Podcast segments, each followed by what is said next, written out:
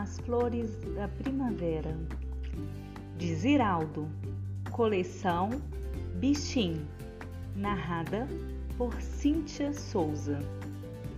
Vocês sabem quais são as quatro estações do ano?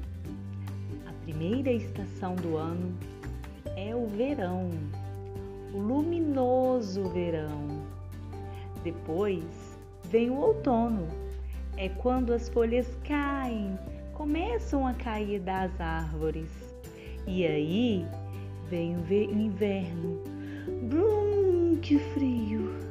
Ha, e a seguir a estação que eu mais gosto, a primavera.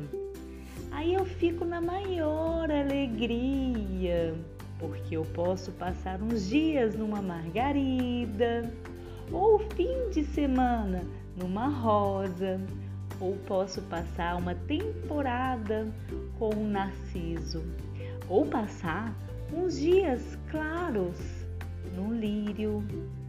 Eu posso preferir morar numa dália ou fazer um pouco de turismo numa tulipa.